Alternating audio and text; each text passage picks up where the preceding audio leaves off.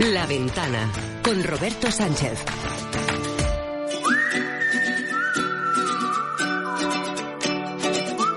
El mejor de los viajes siempre es el próximo. Hey there, let's get away. We sure need a lazy sunny day. La ventana de los viajes con Paco Nadal.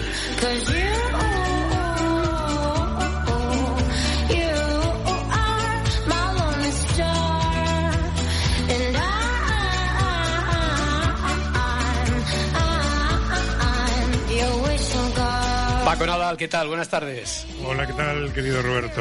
¿Cómo estás? Oye, mientras eh, cada vez que oigo la voz que anuncia la careta de entrada este tiempo de los viajes y habla de ese próximo viaje que será el mejor, eh, cada vez añoramos más eh, ese Llegará, momento, llegará. pero llegará, llegará. Mientras, mientras llega, eh, vamos descubriendo por aquí diferentes maneras, maneras alternativas de viajar, a veces como eh, casi llevados por la imaginación, que es muy propio de la radio, como vamos a hacer esta tarde, eh, viajar en este tiempo, en esta época de pandemia que nos ha tocado vivir. Y hoy sobre todo lo vamos a hacer, eh, ya anunciamos, con la fotografía, con la imagen. A ver, Paco, mm, tu relación, la fotografía y los viajes para ti eh, es algo inseparable, imagino, y lo ha sido desde siempre. Bueno, sí lo ha sido desde siempre. A ver, todo periodista de viajes es un contador de historias, es un documentalista de la realidad. Y usamos pues, diversas herramientas para documentar esa realidad, ¿no? Y la imagen no solo es una de ellas, quizás sea la más poderosa. Yo la verdad es que he estado relacionado con la fotografía desde pequeñito. En mi casa siempre hubo una cámara de, de fotos, siempre. A mi padre le gustaba mucho y siempre hubo.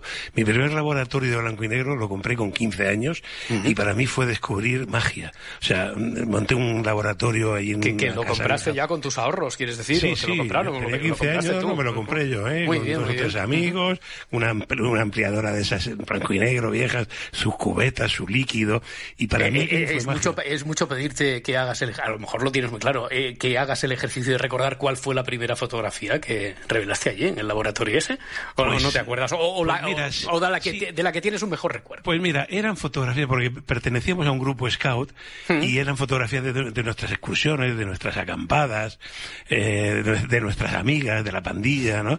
Y, Sí. y claro, para un niño, un chaval de 15 años, aquello de repente fue descubrir la magia. A mí me marcó mucho, de hecho, ya te digo, lo compramos entre varios, el resto no siguió, pero a mí aquello me fascinó tanto que ya me, me sentí atraído por la fotografía de siempre, ¿no? Yo soy de, de eso, lo confieso, eh, que mm, después de un viaje le pegaba unas sesiones de diapositivas a los amigos y a los familiares, una tortura. de ¿A- cuatro ¿Alguno de ellos cinco- lo ha recordado? ¿Alguno Bueno, de- alguno te, de te lo ha recriminado les después? pido perdón después? ahora, alguno me estará escuchando y les pido perdón, Ya. porque eran cuatro o cinco carros de 100 diapositivas cada una, le ponía hasta la primera, esa que salía siempre velada, esa también la, pues, se la ponía, ¿no? Pero bueno, yo pienso que aunque ahora me dé pena aquella gente, y pido excusas públicas, yo creo que ahí estaba el germen del futuro periodista reportero que soy hoy, ¿no? Bueno, Es decir, ha, mi- ha prescrito todo aquello. desde muy ha- joven. Ha prescrito todo aquello y yo creo que quedas perdonado Espero, porque tú eh, eh, hoy en día tienes alguna metodología, tienes alguna forma de fotografiar en tus viajes. ¿Quieres, eh, quiero decir, ¿lo llevas ya en la agenda como parte del cometido de lo que vas a hacer durante el viaje? Sí, a ver, eso es fundamental en toda la planificación de un reportaje de un profesional como puedo ser yo, cualquiera que se dedique a esto, ¿no?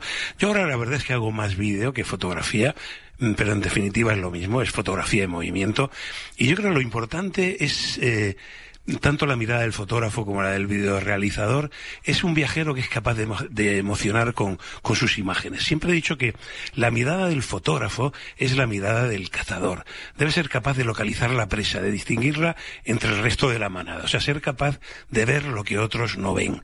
Si no, tus fotos pues serán iguales a las del resto de la gente. Y más en un, en un género como el de la fotografía de viajes, que está muy cerca a, a la, a la postal, ¿no? El buen fotógrafo tiene que tener una mirada diferente y no imitar a otros. Si estás en París, pues tienes que saber hacer algo más que la Torre Eiffel, ¿no? El gran Tino Soriano, que es uno de los mejores fotógrafos de viaje de España, decía que las mejores imágenes no son las que lo muestran todo, sino las que lo sugieren, ¿no? Y es cierto, la fotografía de viajes puede parecer muy sencilla, pero es uno de los géneros más complicados porque un fotógrafo de viajes tiene que saber hacer un poquito de todo. Tiene que saber paisaje, retrato, documento social, hacer Y- bodegones. Es es decir, eso tiene que tocar muchas materias porque al final un reportaje de viajes es una, una imagen de un país, de una zona geográfica en todos sus aspectos, desde la cultura, la historia, la gastronomía Claro, y a sus gentes. Y, y entre las tuyas, ¿cuál sería tu foto o tu serie de fotos preferida? Aquella que eh, más te hubiera emocionado a ti mismo. Pues mira, yo, yo sigo mm, teniendo muy en el corazón mis primeros reportajes en blanco y negro que hacía cuando todavía ni siquiera me dedicaba a esto, todavía era químico y en mis vacaciones me iba a hacer reportajes, ¿no? Y llevaba una cenza brónica que quien sabe de fotografía, pues era una cámara de 6x6, grandota, muy grande con carrete, por supuesto, digital ni nos imaginábamos que se iba a, a inventar eso, ¿no? Y viajaba con ella y hacía, hice unos cuantos reportajes en blanco y negro, eh, sobre todo por África y por Asia, que son los que luego conseguí vender por primera vez a revistas y ahí empecé a, a, dedicarme a esto y a cambiar mi vida, ¿no? Entonces a esos reportajes en blanco y negro les tengo mucho cariño. Hoy no serían nada comerciales y la verdad es que, bueno, pues eso es fotografía de autor para hacer una exposición, pero digamos que tiene poca salida comercial, tiene, ¿no? Tiene, tiene pero sin duda son mis fotografías más preferidas. Tiene el valor sentimental. Mira, eh, sobre algo que tiene que ver con eso, con el valor sentimental, hemos apelado también a nuestros oyentes esta semana para que nos dejaran su mejor foto de viajes, bueno, eh, al menos que nos eh, la foto a la que le tienen más cariño de sus viajes en nuestro teléfono de WhatsApp, el 638-865-580. Nos han mandado fotos, bueno, ni te imaginas, de todas partes del mundo, pero hemos elegido tres, hemos tenido que seleccionar, han sido estas tres, podrían haber sido otras muchas, eh, tres que a lo mejor ahora podemos comentar con el invitado que te has traído. De momento, notas de voz. Hola, soy Eva y mi mejor foto de viaje fue con mi mejor amiga en Marruecos, en Isaguira. Habíamos oído hablar del atardecer y después de un día muy duro y una pequeña aventura para poder llegar hasta allí, lo conseguimos y lo tuvimos todo a favor en ese momento porque el sol se puso de una manera espectacular con unas nubes preciosas que adornaban, el reflejo sobre el mar, las gaviotas volando y desde luego fue una experiencia única eh, que tengo además guardada para siempre. Hola, soy Sofía. Mi mejor foto de viaje eh, fue una en Castrurdiales, muy prontito por la mañana. Eh, un hombre sentado en su hamaca con su gorra blanca, sus zapatillas rojas, eh, todo perfectamente cuadrado en su sitio, en su espacio y triunfante porque era el primero en, en llegar a la playa y en coger el mejor sitio. Soy Nancy de Valencia. Una de las mejores fotos que tengo yo fue la primera vez que estuve en las cataratas del Niágara. Creo que me salió unas fotos maravillosas. Por el río Niágara hay un puente que, que se puede ver las cataratas casi de frente. Eh, es una foto que marqué y la tengo de recuerdos maravillosos.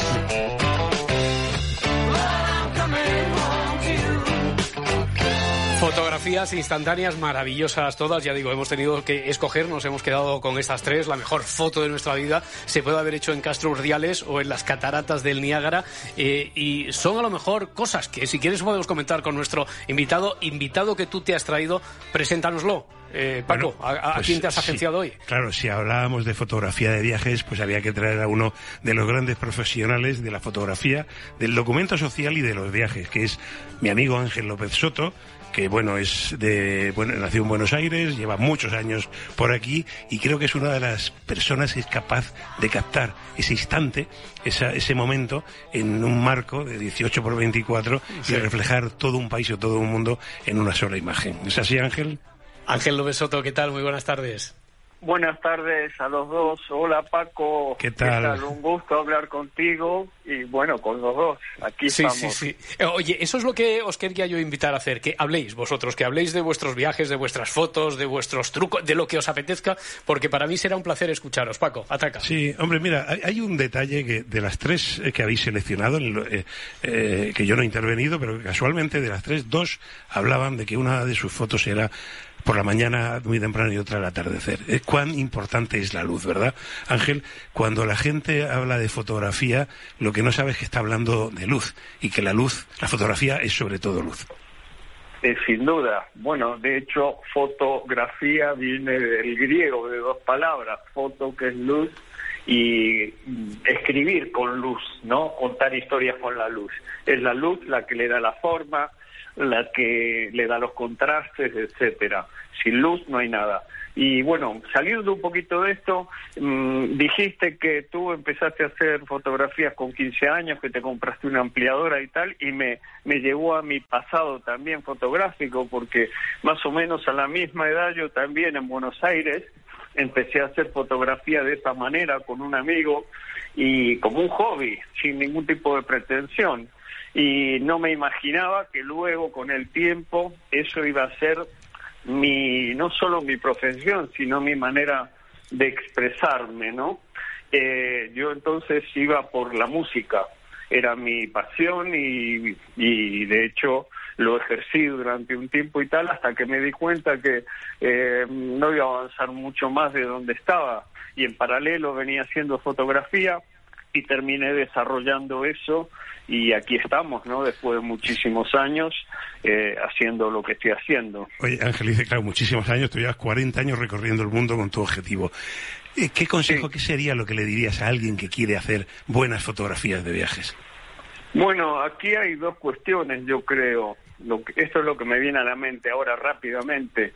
Eh, eh, una cuestión es la de fotografiar a las personas y otra es el tema técnico, luces, paisajes, etcétera. Son mm, diferentes situaciones para abordar. El hecho de fotografiar gente, eh, siempre la gente te pregunta, ¿y cómo haces para fotografiar a esta persona? ¿Le pides permiso, etcétera, etcétera? Yo creo que hay un algo fundamental y es el respeto a las personas. Hay que acercarse con el máximo respeto. Y no es lo mismo, claro, hacer una fotografía con un tele a una distancia más o menos lejana que acercarte con un objetivo corto, un gran angular, donde te pegas a esa persona. Eh, yo he visto todo tipo de actitudes. Eh, abordando a la gente, ¿no? A veces de manera muy prepotente o maleducada o, o demasiado rápido, ¿no? Y yo creo que es fundamental considerar a la otra persona, no acelerarse, tomarse el tiempo, dejar que las cosas fluyan, crear una especie de entendimiento. Luego la otra situación, la de fotografiar un paisaje, por ejemplo, es diferente, ahí tienes que buscar tu momento, tu luz. Mm. Quizás estás en un lugar maravilloso pero a la hora equivocada. Por cierto, dejadme decir, dejadme decir que estos días en el Fernán Gómez se puede ver una exposición tuya, Ángel, que recopila más de 20 años de imágenes tomadas en el Tíbet. Eh, eh, ¿qué, es lo que podemos disfrutar ahí de, esa, de esa muestra? Por cierto, ¿cuándo te, te, atrapó a ti el Tíbet? Bueno, esto ya también, en esas épocas que empezaba a hacer fotografía, yo ya tenía mm, una atracción a lo que era Oriente, ¿no? India, Nepal, el Tíbet, leía libros, entonces no teníamos internet ni nada de eso, y lo que llegaba a mí me despertaba una gran curiosidad, ¿no? Eh, pero, claro, materialicé mis primeros viajes a Oriente mucho tiempo después. ¿Y qué me atrajo de eso? Mm, no sé, el misterio, lo diferente. Eh, tiene un, para mí un magnetismo particular que no lo ha perdido, ¿no? Y en el Fernán Gómez, el Centro Cultural de la Villa, como dices, hay una exposición, se llama Tíbet, una cultura amenazada, que es el resumen un poco de 22 años que vengo siguiendo el exilio tibetano en el mundo. Hay imágenes de Nepal, India, Tíbet fundamentalmente, y hay un espectro amplísimo desde lo que es son los refugiados viviendo en el exilio, paisajes de alta montaña, el Dalai Lama, eh, expresos políticos, paisaje, todo esto es un compendio general un poco de, todo. Te, iremos a ver ahí al Fernando Gómez, al Centro Cultural de la Villa, Ángel López Soto, y otro día a ver si a ver si podemos hablar de los viajes y además sobre el terreno de aquellas fotografías que estés haciendo cuando salgamos de todo esto, que, que ya no tardará mucho en, en ser posible. Ángel, un abrazo muy fuerte, muchas gracias, enhorabuena por todo el trabajo. Gracias a vosotros, un placer estar mm, así, desde lejos, pero en las ondas. Paco, un abrazo grandote. Compañero, volveremos a viajar juntos. A ver, ya toca, ¿no? Ya toca, ya toca. Un abrazo, Ángel, muchas gracias.